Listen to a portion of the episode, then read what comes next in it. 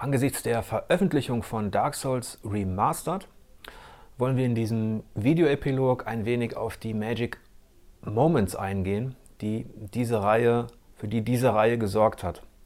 Denn ähm, für meinen Geschmack wird äh, die Souls-Reihe viel zu oft mit dem Schwierigkeitsgrad oder mit der Gnadenlosigkeit äh, in Zusammenhang gebracht. Außerdem wird viel über die, über die Bosse gesprochen oder über das, das Kampfsystem Dabei geht da oftmals sehr viel an kleinen subtilen Momenten unter, auch in so einem Test, den man dann schreibt. Ähm, und die wollen wir so ein bisschen ausgraben und chronologisch anfangen mit Demon's Souls aus dem Jahr 2009. Das war ja der, der Pionier, der Türöffner für From Software.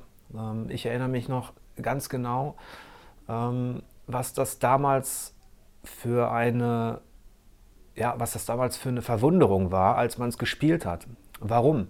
Weil man zu der Zeit, also im Jahr 2009, noch ganz andere Vergleichsspiele hatte, die meist darauf getrimmt waren, gerade in dem, im Action-Rollenspielbereich oder auch im Action-Adventure-Bereich, dass man komfortabel vorwärts kommt, dass man wie in Fable zum Beispiel goldene äh, Brotkrumen sieht, die einen zum Questziel führen und sowas alles. In Prince of Persia zum Beispiel, wo man Elika an der Seite hatte, die einen gerettet hat wenn man zu fallen drohte. Und dann kommt dieses Demon's Souls 2009 und ähm, der erste Magic Moment für mich war, dass man in diesem Spiel vor einem Abgrund stehen konnte, vor einem schwarzen Loch, einem schwarzen Brunnen. Man sah irgendwo in der Tiefe, zwei, drei Meter, die Konturen von Holzbalken, musste überlegen, ob man sich nun in dieses Loch stürzt, um irgendwann über zwei, drei Sprünge auf den Boden zu kommen und dort weiterzumachen. Da gab es keine Hilfen. Da gab es keine, keinen Wegweiser. Und vor allem, es, es gab keine Garantie. Und diese Ungewissheit vor dem Absprung, die habe ich in der Videospielwelt, außer in Jump and Runs natürlich, über Jahre in diesem Genre vermisst. Ein weiterer Magic Moment in, innerhalb der Souls-Reihe war die erste Begegnung mit der Maiden in Black. Das ist jetzt äh, so ein atmosphärischer Moment gewesen, diese ähm, mysteriöse blinde Frau, ähm, die einem als einziger Gesprächspartner zunächst im Nexus begegnet und bei der man aufsteigen kann. Und warum war das ein Magic Moment?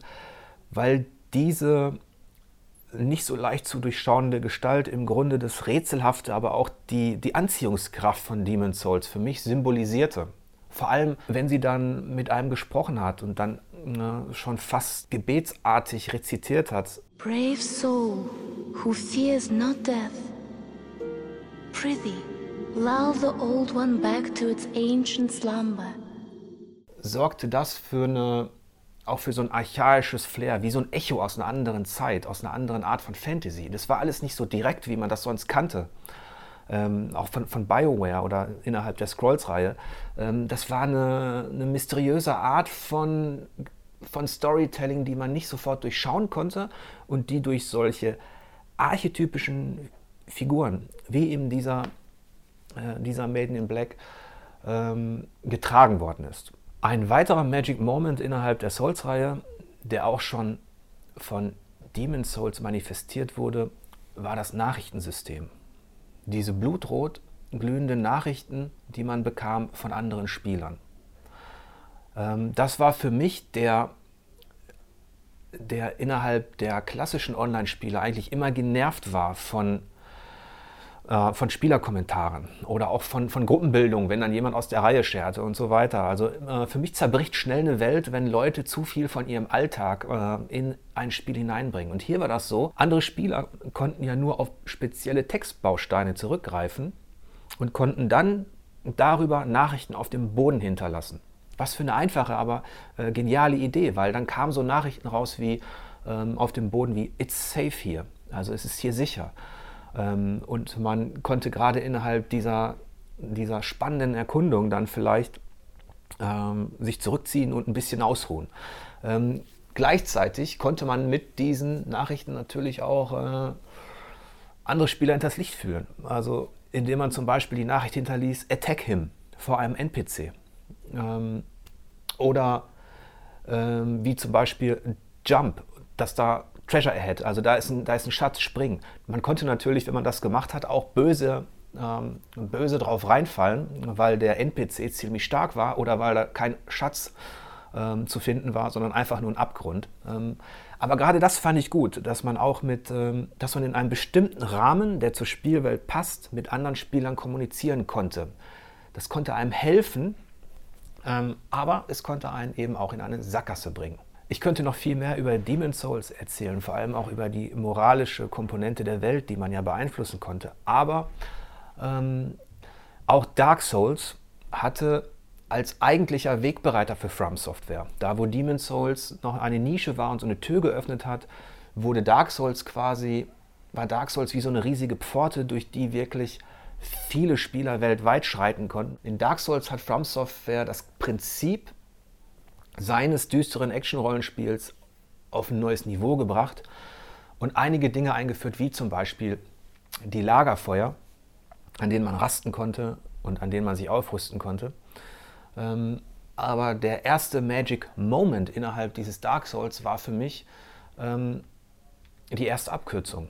Das ist ähm, eine Stelle, ich glaube, das zweite Lagerfeuer. Und man kommt irgendwann über zig Umwege, wo man schon denkt, man hat sich in dieser großen Burgruine, in dieser Festung mit diesen verwinkelten Gängen verlaufen, kommt man irgendwann an eine Stelle, da schaut man von oben runter, kann die Leiter äh, hinabkicken und kommt dann an ein Lagerfeuer, an eine Stelle, wo man weiß, ach, hier war ich ja schon, da bin ich, cool. Und von diesen, ähm, von diesen Déjà-vus gibt es so viele in, in Dark Souls, weil es so ein wunderbar über mehrere Ebenen miteinander verwobenes Labyrinth ist, wo ich wieder an Punkte komme, die ich irgendwann von einer anderen Situation aus gesehen habe. Und, und das ist, war deshalb ähm, ein Magic Moment, weil andere Spiele einen ja über die Routenanzeige, über die interaktive Karte ähm, darauf konditioniert hatten, dass man sich gar nicht, mal, gar nicht mehr selbst in digitalen Welten umschauen muss. Und da ist dieses Dark Souls ein, ein wunderbarer Pionier und das ist auch etwas, was Demon's Souls in dieser Form nicht hatte.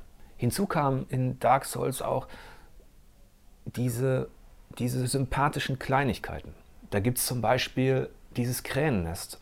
Und wenn man da hingeht, äh, kann man Gegenstände tauschen mit einer Kreatur, mit Snuggly und weiß gar nicht, was man bekommt. Also man kann zum Beispiel äh, eine Scherbe hineinlegen oder man kann irgendwie einen Pfeil hineinlegen oder irgendwas. Und ähm, diese Kreatur, die man, die man gar nicht sieht, die spricht mit einem.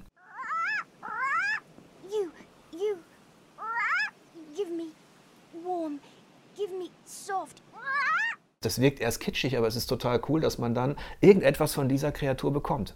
Das ist so eine Kleinigkeit, die das Spiel dann ähm, sehr sympathisch macht. Genauso wie zum Beispiel die, die Kisten, die sich in Monster verwandeln können. Wie cool ist das? Ja, also man kommt an eine Kiste und wenn man genau hinschaut, wie diese Kiste designt ist, vor allem was die, was die Kette betrifft, die an der rechten Seite zu sehen ist, ähm, kann man später ungefähr erahnen, ob sich nach dem Öffnen ein Maul zeigt und ein Monster öffnet, gegen das man kämpfen muss. Aber das war auch, ähm, als ich es eben noch nicht wusste, eine super, einfach eine super schöne Überraschung, dass man eben nicht nur belohnt wird, sondern eben auch, eben auch ähm, im, im negativen Sinne mal überrascht wird und für seine Beute kämpfen muss. Worüber wir in Tests natürlich auch selten sprechen, sind so direkte Rätsellösungen. Aber von denen, von diesen Geheimnissen, auf die man selbst kommen muss, äh, gibt es in Dark Souls auch so viele. Da sind zum einen die, die Wände, die Illusionen sind, durch die man rollen kann. Aber dann gibt es auch Momente, in denen man zum Beispiel spezielle Gegenstände anlegen muss, damit etwas ausgelöst wird. Es gibt eine Stelle, da kann man ähm, hinter einer Statue einen Geheimweg finden, wenn man einen ganz speziellen Ring trägt.